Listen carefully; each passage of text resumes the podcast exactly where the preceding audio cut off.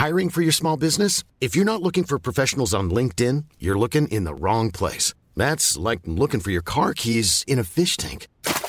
LinkedIn helps you hire professionals you can't find anywhere else, even those who aren't actively searching for a new job but might be open to the perfect role. In a given month, over 70% of LinkedIn users don't even visit other leading job sites. So start looking in the right place. With LinkedIn, you can hire professionals like a professional. Post your free job on linkedin.com slash people today. Coucou. Novembre 2016, les médias américains sont en boucle sur une sordide affaire de meurtre. Un homme, Todd Coleps, est accusé d'avoir engagé un jeune couple pour faire du ménage chez lui avant d'abattre le garçon et de mettre sa petite amie dans un conteneur. Jusque-là, si vous regardez les HVF depuis un certain temps, rien d'incroyable. Sauf que plus l'enquête avance, plus les médias commencent à parler de possible tueur en série. Et si le conteneur de Todd n'avait pas servi qu'à séquestrer une seule personne? Et si cette grange au milieu de nulle part qui lui sert de maison secondaire était en vérité sa cache, son petit paradis dans lequel il pouvait emmener ses victimes sans être dérangé? Et si les avis Amazon que postait Todd sur des articles comme des couteaux ou des pelles par exemple, n'étaient pas de simples blagues. Aujourd'hui, on parle tueur en série. Bienvenue pour une nouvelle HVF.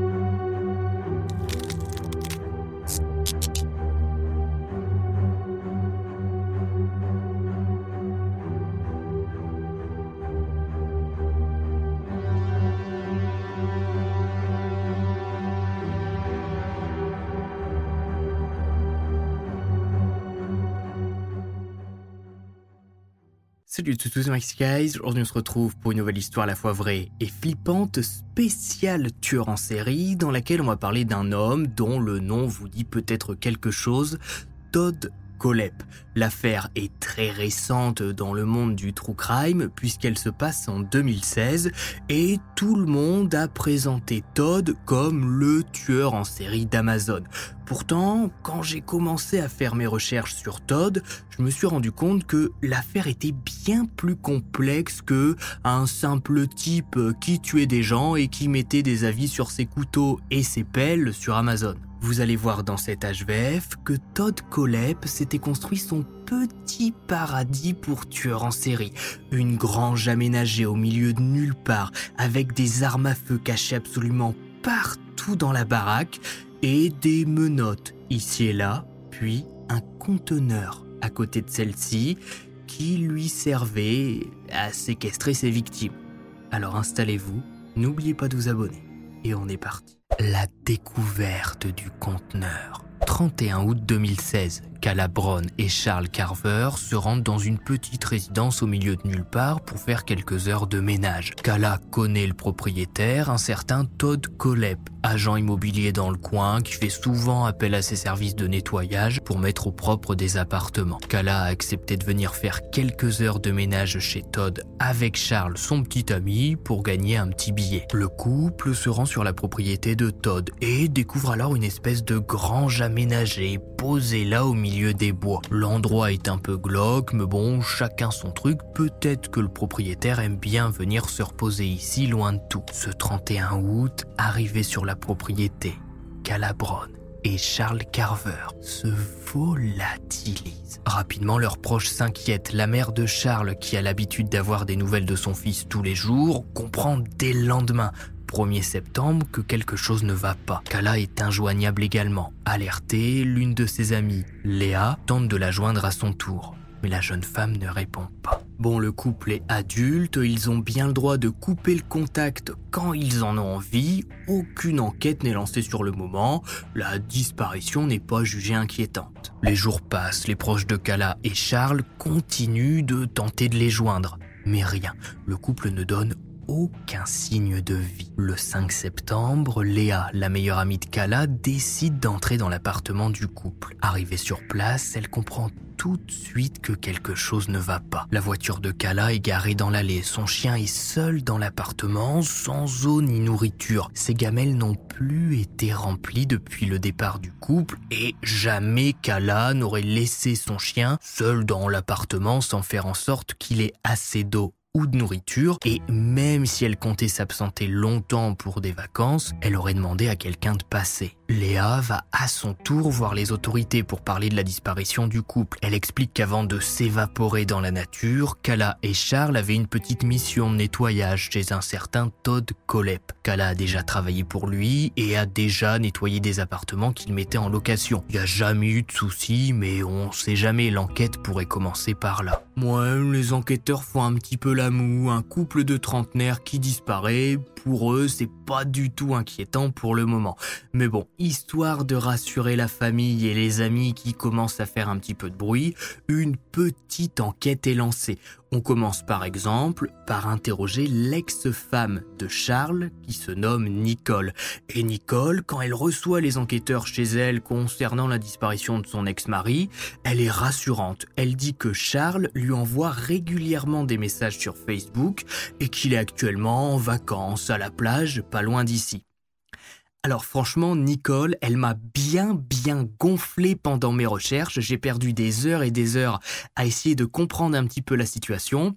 Mais en fait, elle ment. Si vous voulez, Nicole avait encore le mot de passe du compte Facebook de Charles et pour parasiter les recherches, elle s'envoyait des messages à elle-même pour faire croire que Charles était encore vivant. À ce stade, Nicole, elle sait pas si Kala et Charles sont en danger. Elle veut juste embêter le monde et se venger de son ex-compagnon qui l'a quitté pour Kala en parasitant leurs recherches. Sacrément rancunière quand même. Bon, la piste vacances et tout le monde va bien est oubliée. Nicole, elle se fait bien engueuler comme il faut et normalement, on la reverra plus pendant cet HVF. Le 21 septembre, une amie de Charles déclare aux enquêteurs qu'elle reçoit des messages bizarres de sa part. Il lui demande de l'argent pour s'acheter des médicaments et diverses substances. Et puis, le compte Facebook redevient actif. Charles publie des messages sur sa page disant que Kala a dit oui à sa demande en mariage. Tard, il écrit que la jeune femme est enceinte et qu'ils vont acheter une maison. Ils donneront des nouvelles prochainement, pas d'inquiétude. L'affaire fait tellement de bruit en Caroline du Sud qu'elle passe les frontières, prend le bateau et arrive jusqu'en France. Le 13 octobre, le journal 20 minutes publie un article sur le couple disparu. L'affaire prend de l'ampleur aux États-Unis et les enquêteurs se décident enfin à consulter les messages Facebook de Kala et Charles en faisant une réquisition auprès du site. Ils découvrent alors que, effectivement, les derniers signes de vie du couple proviennent d'une grange aménagée au milieu de nulle part appartenant à un certain Todd Colep, dont Kala astique régulièrement les appartements, mais pas que, puisque la jeune femme avait en fait une relation extra-conjugale avec Todd. Il n'y avait pas que l'appartement qui brillait à la fin.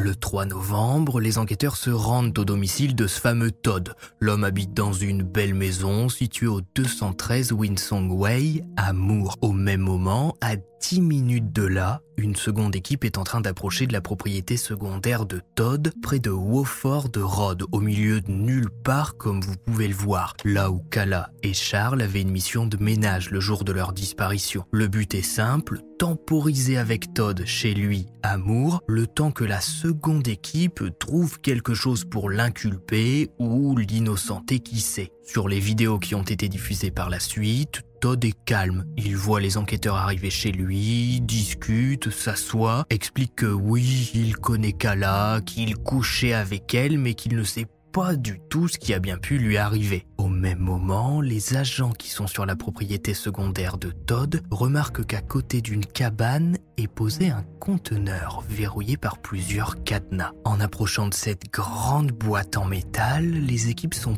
persuadées d'entendre des bruits de coups plus ou moins réguliers qui proviennent de l'intérieur. Mais quand ils appellent, demandent si quelqu'un est là, pas de réponse. L'ordre est donné de forcer l'entrée. Pas le temps de chercher les clés dans la grange aménagée, le mandat de perquisition n'est pas éternel et si les enquêteurs loupent le coche, ils reviendront peut-être trop tard. En moins de 10 minutes, les cadenas cèdent et le conteneur s'ouvre. À l'intérieur de cette boîte en métal, les agents découvrent avec horreur qu'au fond, une femme est assise dans le noir, assise sur deux paniers pour chiens avec une chaîne autour du cou. Cette femme, vous l'aurez deviné, elle s'appelle Calabron et elle explique assez rapidement malgré le choc que c'est Todd qui l'a enfermée ici il y a plusieurs mois après avoir tiré sur Charles, son petit ami. Je vous posterai la vidéo complète non censurée de la libération de Kala sur mon Twitter après la sortie de cet HVF. Kala explique que Todd l'a d'abord attaché et passé régulièrement, chaque jour lui apportait à manger. La jeune femme raconte que Todd abusait d'elle, principalement dans sa grange aménagée. Il venait la sortir du conteneur toujours bien attachée pour qu'elle ne puisse pas s'enfuir et l'attacher à côté de son lit dans la grange. Une fois sa pulsion assouvie, Kala été remise dans le conteneur et avait droit de temps en temps à un nouveau livre pour passer le temps. Et en deux mois, Todd s'est confié à Kala. La jeune femme explique toujours au moment de sa libération qu'il s'est vanté du fait d'avoir tué d'autres personnes, que si elle n'était pas gentille avec lui, elle allait rejoindre les autres victimes dans une fosse qu'il a creusée près de sa propriété. Todd se serait vanté auprès de Kala d'avoir tué plus de 100 personnes. Au même moment, l'information est transmise à l'équipe qui est actuellement au domicile de Todd. L'homme est menotté et on lui annonce que la seconde équipe vient de découvrir Kala enfermée dans un conteneur sur sa propriété secondaire. Todd ne réagit pas, demande un avocat et ne dit plus rien. Avant de quitter son domicile, il demande à aller aux toilettes, ce que les agents lui autorisent. Avant ça, l'un d'entre eux vérifie la petite pièce. Ce serait pas de peau que Todd se foute une balle dans le crâne ou qu'il se mette à tirer sur tout le monde. On est aux États-Unis. Todd est libéré, il entre dans la pièce et l'un des agents reste à l'entrée prêt à dégainer. On sent une petite tension à ce moment-là lors de l'arrestation de Todd qui finalement ressort des toilettes sans problème. Il est embarqué et l'affaire Todd Colep débute avec son arrestation. La propriété est quadrillée. Todd, qui se s'est foutu de toute façon, décide alors de proposer un accord. Si on lui accorde une visite ou un appel de sa mère peu après son entrée en prison et qu'on lui assure qu'une partie de son argent pourra être gardée pour subvenir à l'éducation de la fille de sa petite amie, Holly Hud, il coopérera avec la justice et dira où trouver les corps. Les enquêteurs acceptent. Arrivé sur la propriété, Todd va alors les mener à une espèce de petit cimetière caché près de sa grange. Dans l'une des tombes, qui se résume à un trou dans le sol rebouché avec de la terre, le corps de Charles Carver sera découvert. À côté de sa tombe, un trou préalablement creusé sera repéré par les enquêteurs. Trou qui devait servir prochainement à Todd pour y enterrer Kala. Petit détail sordide, les enquêteurs vont découvrir que le jour du meurtre de Charles et de la séquestration de Kala, Todd a envoyé un SMS à sa petite amie lui disant qu'il était épuisé par les travaux qu'il était en train de faire près de sa grange. Les recherches continuent, la propriété est retournée, les médias affluent de partout. En 48 heures, ce sont deux autres corps qui sont retrouvés, ceux de Johnny et Megan Coxey, portée disparue depuis décembre 2015. Tous deux ont reçu une balle et, fait plus qu'étrange, leurs pieds ont été coupés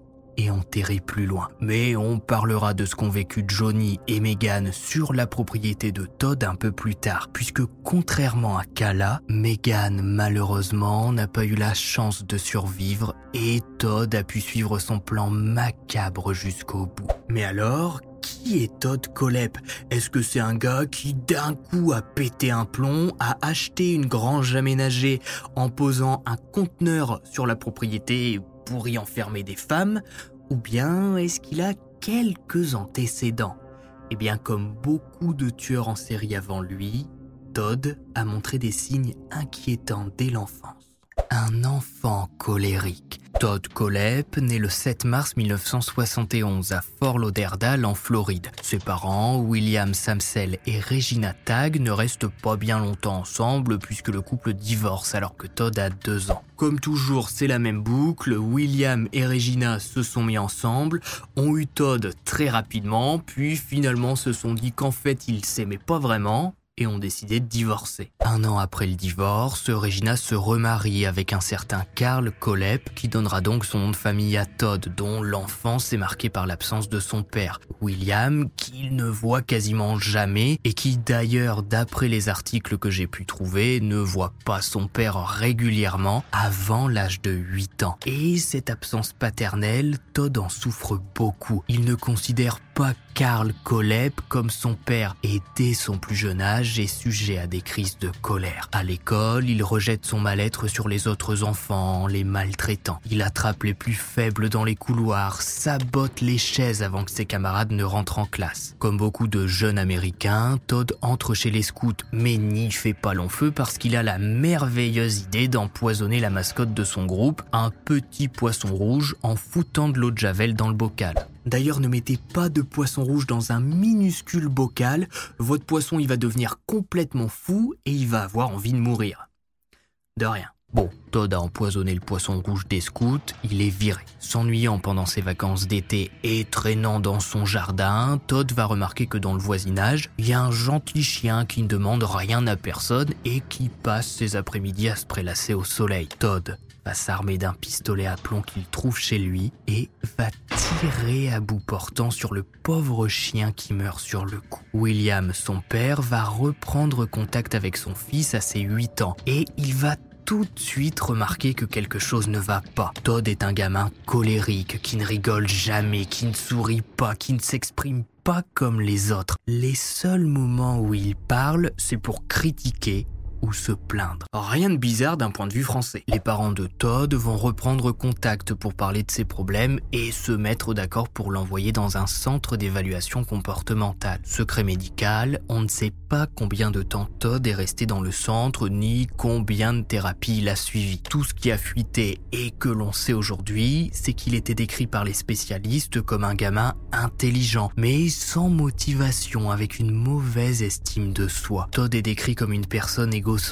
qui ne prend en compte que son point de vue, qui n'écoute pas les autres et est toujours persuadé d'avoir raison. Il réagit aussi très mal à la frustration et l'un des spécialistes indiquera qu'il pense que Todd pourrait être amené plus tard à forcer les autres à répondre à ses propres besoins. Alors les besoins d'un gamin de 8-9 ans, c'est quoi? C'est d'avoir la nouvelle chaussure à la mode et de voler des bonbons dans un magasin.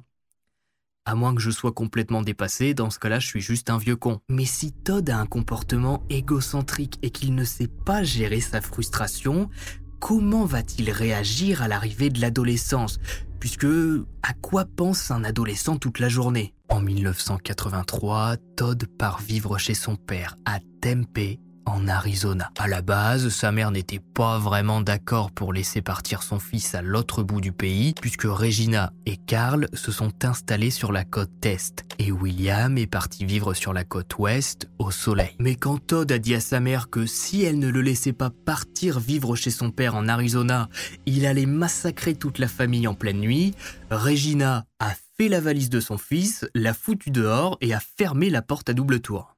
Une fois chez son père sous le beau soleil d'Arizona, Todd ne change pas vraiment de comportement et est même déçu par l'accueil froid que lui fait son paternel. Pendant son temps libre et plus seul que jamais, Todd va passer des heures dans le garage pour créer diverses choses comme des explosifs par exemple. Bon, par chance, il va pas aller piéger la voiture du voisin avec et va juste faire joujou dans le jardin. Bref, la relation entre Todd et son père ne décolle pas. L'adolescente de 15 ans désormais demande à retourner chez sa mère sur la côte Est. Sauf qu'après les menaces qu'il a fait à sa mère, Regina a pas vraiment envie de revoir son fils et elle est beaucoup plus rassurée en le sachant à 3500 km de là. Et Regina l'apprendra assez vite, elle avait bien calculé la dangerosité de son fils, puisque Todd reste en Arizona et son premier crime à l'âge de 15 ans se passera donc à Tempe, chez son père. Depuis quelque temps, en rentrant du collège, Todd a remarqué une jeune fille de son âge qui semble faire à peu près le même trajet que lui. Et cette adolescente, que l'on va appeler Casey,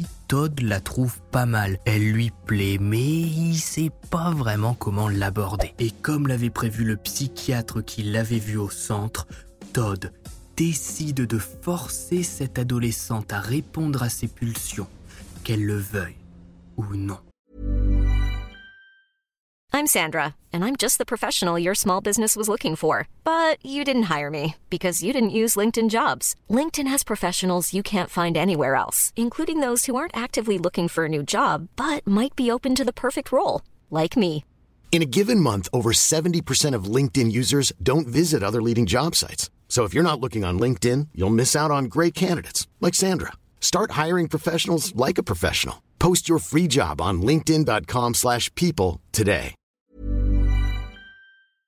Le 25 novembre 1986, il utilise le pistolet de son père pour obliger Casey à le suivre jusque chez lui. Terrorisée, l'adolescente ne dit rien. Elle se dit que c'est peut-être une mauvaise blague. Elle connaît Todd de vue, ils sont dans le même lycée et elle n'a jamais eu de problème avec lui. Ils ont même des amis en commun. Arrivé chez Todd, Casey est emmené dans la chambre. Malgré son jeune âge, Todd est parfaitement conscient de la situation et il sait que sa victime peut prendre la fuite. Alors il lui ligote les mains pour éviter qu'elle ne se débatte. Ce 25 novembre, Casey est abusée par Todd qui la relâche comme ça dans la rue comme une malpropre après avoir assouvi sa pulsion, menaçant de s'en prendre à sa famille si elle le dénonce. Réussissant à rentrer chez elle malgré le traumatisme, Casey va s'effondrer et raconter tout ce qu'elle vient de vivre à ses parents. Todd est arrêté le jour même. L'adolescent de 15 ans va alors expliquer très calmement que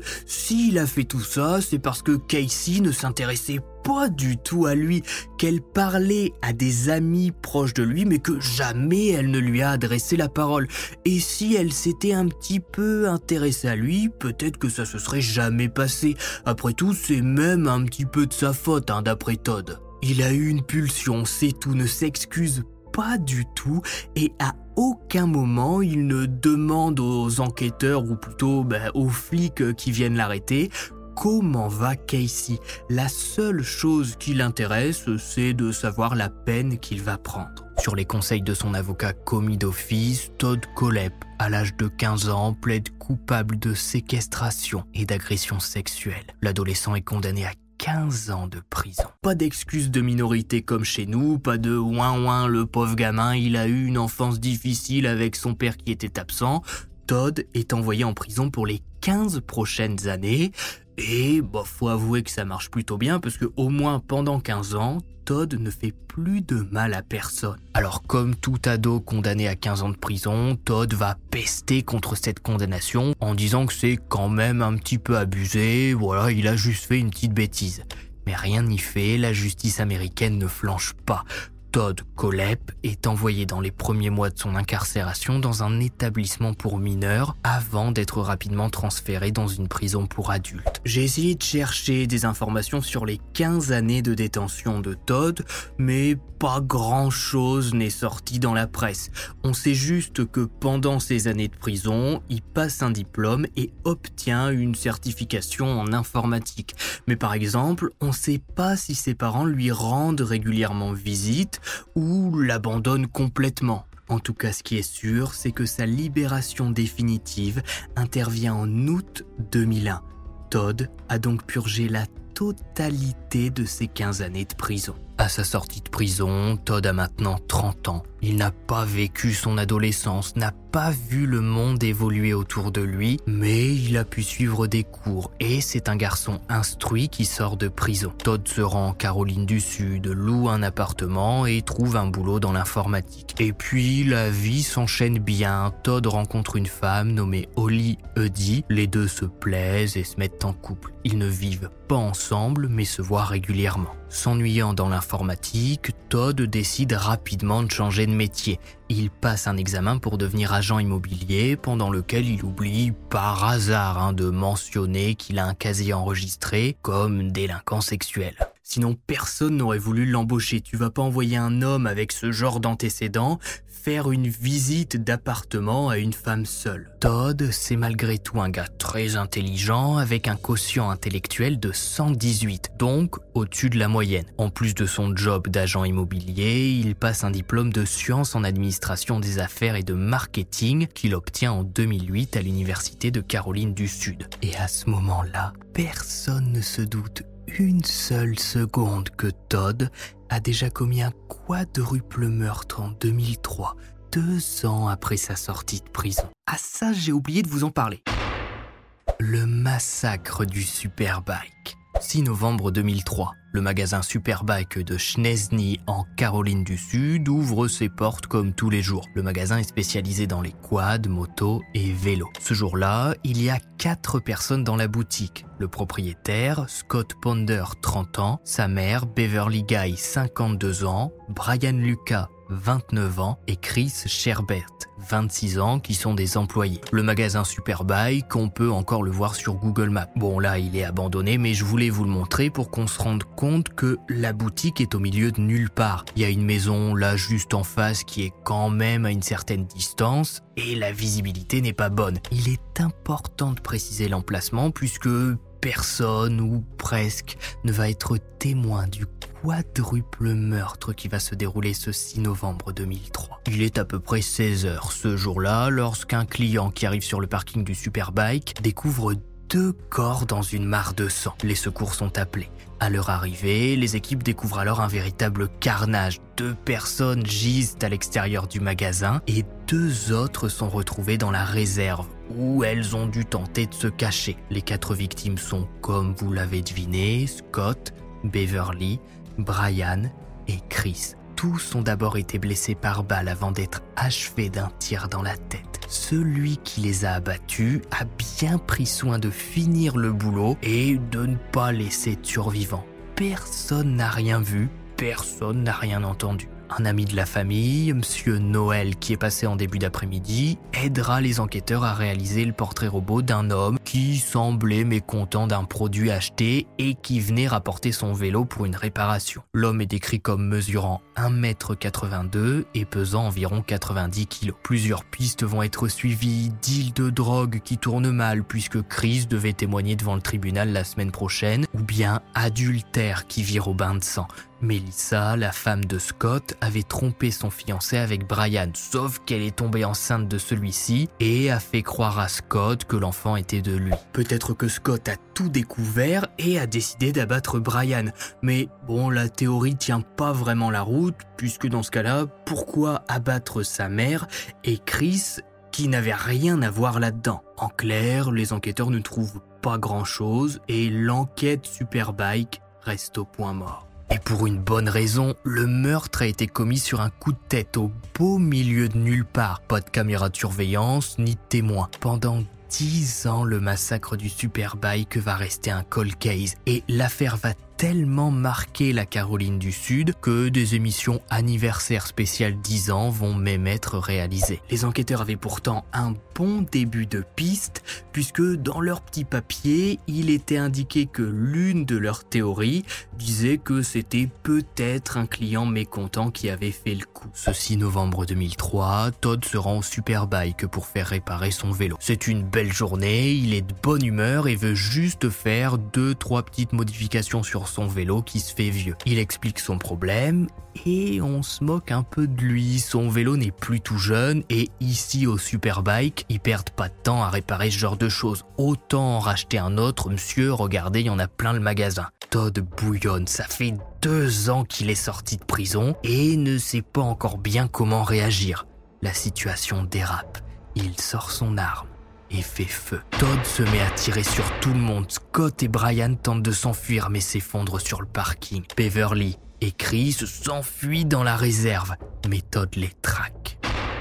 En sortant du magasin, il vise le crâne de Scott et Brian avant de prendre la fuite. De retour chez lui, Todd démonte l'arme du crime et la jette dans la litière du chat pour qu'elle parte aux ordures. Sacrément impulsif le bonhomme, hein. dites-vous bien qu'à ce moment-là, Todd est sorti de prison depuis à peine deux ans. Et perso, je trouve ça dingue de voir le sang-froid dont il fait preuve pour abattre comme ça en plein jour quatre personnes dans un magasin. Todd ne se contrôle absolument pas et je pense qu'il le sait. Todd sait qu'il ne peut pas gérer ses pulsions, qu'à la moindre contrariété, il pète un plomb et que ça risque de lui poser des problèmes pour sa vie d'adulte. Et c'est pour ça que dans les années qui suivent le massacre du Superbike, il passe des diplômes, trouve un nouveau job et finit par acquérir une propriété secondaire dans une région boisée en Caroline du Sud dans laquelle il fait poser un conteneur un mode opératoire morbide. Pour bien comprendre le mode opératoire de Todd Colep et l'horreur qu'ont dû vivre les victimes, on peut se baser sur le premier couple retrouvé enterré sur la propriété et sans pied. Contrairement à beaucoup de tueurs en série, j'ai l'impression que Todd a d'abord parfaitement préparé son terrain de jeu avant de commencer à y piéger ses victimes. Il a envie de tuer dans un environnement contrôlé, là où personne ne risque de le déranger et là où il peut faire absolument tout ce qu'il veut de ses victimes. C'est bien pour ça que sa grange aménagée et son conteneur sont au milieu de nulle part. Ça ne peut pas être une coïncidence. Pour faire face à toute rébellion, Todd cache des dizaines d'armes à feu dans sa grange. Il en met dans des placards, au mur, sur des étagères, sous les meubles, absolument partout pour toujours avoir une arme près de lui s'il se fait surprendre. Son petit paradis est prêt. Todd peut se mettre à rechercher ses premières victimes. Il va pas mettre longtemps à les trouver. En décembre 2015, Todd fait la rencontre de Johnny et Megan Coxey, deux jeunes qui viennent de sortir de prison il y a peu. Megan pour négligence envers un enfant et Johnny pour avoir menti aux autorités sur l'affaire de Megan. Bref, les deux tentent de sortir la tête de l'eau et acceptent un emploi de nettoyage. La mission est simple, rendre propres les appartements de Todd avant leur visite tout va bien jusque-là. En décembre, Todd leur propose un nouveau contrat, venir faire quelques heures de ménage chez lui, dans sa grange aménagée, dont il n'a pas le temps de s'occuper dernièrement. Johnny et Megan acceptent. Le 22 décembre, ils débarquent sur la propriété. Puis, se volatilisent. Personne ne les revoit après ces dates. D'après Todd, tout est allé très vite, c'est juste un accident. Il avait pas du tout prévu de se débarrasser d'eux comme ça, mais quand Johnny a sorti un couteau pour lui voler ses économies, Todd a pris peur ici dans sa grange au milieu de nulle part, faut le comprendre. Il s'est approché discrètement de l'un de ses meubles, a glissé sa main et a attrapé l'une de ses nombreuses armes cachées. Johnny s'écroule au sol. Ce jour-là, Megan a la vie sauve. Le couple sort de prison, n'a pas beaucoup d'amis, personne ne sait qu'ils sont là. C'est le moment rêvé pour tester son conteneur. Todd braque la jeune femme et l'entraîne en dehors de la grange, direction le conteneur dans lequel elle entre malgré elle. Enfermée, Megan ne se laisse pas faire. Elle retourne toutes les étagères, fait un boucan pas possible à l'intérieur de sa boîte, ce qui rend de rage Todd qui vient régulièrement la chercher en pleine nuit. Épuisée, n'ayant pas vu la lumière du soleil depuis des jours, Megan ne se débat même plus face au titan qu'est Todd par rapport à elle. Elle est attachée dans la grange et abusée. L'enfer dura six jours d'après les aveux de Todd qui, après quasiment une semaine, décide de mettre fin au calvaire de Megan en pleine nuit. Le couple sera ensuite enterré dans une fosse que Todd creuse et recouvre lui-même. Au vu des preuves retrouvées sur sa propriété et de sa coopération, Todd Coleb décide en toute logique de plaider coupable lors de son procès en 2017, ce qui lui évite la peine de mort puisqu'il accepte un accord de plaidoyer. Il est coupable de sept meurtres, incluant ceux du Superbike, et accepte d'être jugé rapidement pour ses crimes. Le 26 mai 2017, sans surprise, Todd Coleb est condamné à une peine de prison à vie sans aucune possibilité de libération conditionnelle. Calabron, la seule survivante connue de Todd Coleb, a ajouté sa plainte à l'affaire et a réclamé 360 millions de dollars. Elle en a obtenu 6 millions. À la suite de cette affaire, une question s'est posée concernant Todd. Comment est-ce qu'un homme déjà condamné avec un casier judiciaire a pu obtenir des armes à feu? Normalement, il y a une vérification de fait à l'achat et Todd le sait bien. C'est pour ça qu'il a demandé à l'une de ses connaissances de Stan Lawson de lui acheter ses divers pistolets, munitions et silencieux, et il l'a remboursé ensuite. Pour avoir revendu ses armes, de Lawson, qui savait que Todd avait déjà été condamné et n'avait pas le droit d'avoir d'armes à feu chez lui, a reçu une peine de 8 ans et 3 mois de prison. Il pourra être libéré en novembre 2024. En 2019, Todd a de nouveau fait parler de lui en acceptant une interview au cours de laquelle il a de nouveau affirmé avoir fait plus de victimes que le nombre qui lui est attribué et pour une fois, il est entré dans les détails en disant avoir commencé à tuer 2003, moins d'un an après sa sortie de prison, lorsque les locataires de son immeuble, là où il a loué son premier appartement, ont commencé à le harceler quand ils ont appris que Todd avait été condamné pour agression sexuelle. Todd explique qu'il a bien tenté d'en parler aux autorités, qu'il a même demandé à avoir un autre logement, mais la seule réponse qu'il a eue, c'est qu'il devait gérer la situation lui-même. Ce qu'il a fait. Un soir, en rentrant chez lui, Todd tombe dans un guet-apens. Deux mecs l'attendent apparemment au pied de l'immeuble avec un couteau pour lui dire de dégager d'ici. Bon, vous l'avez vu sur les photos et sur les vidéos, Todd, c'est un sacré titan. Il est grand, il est large et il prend rapidement le dessus sur la situation en attrapant l'un des couteaux et en poignardant les deux mecs. Il prend ensuite leur corps et d'après lui les jette près d'une route abandonnée, près de la I-26.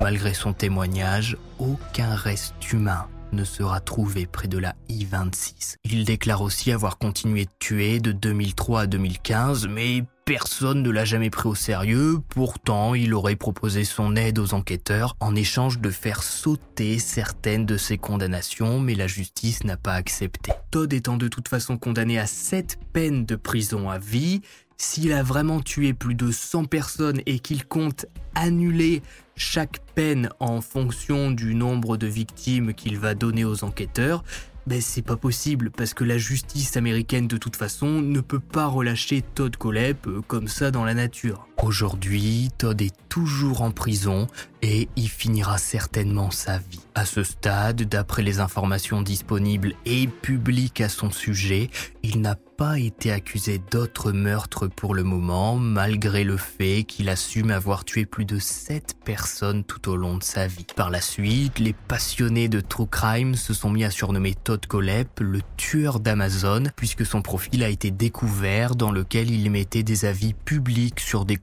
disant par exemple ⁇ N'a pas encore servi à poignarder quelqu'un. Pas encore. Quand je le ferai, ce sera avec un outil de qualité comme celui-ci. Sur une pelle, il écrit à garder dans la voiture quand vous devez cacher les corps et que vous avez laissé la pelle pleine grandeur à la maison.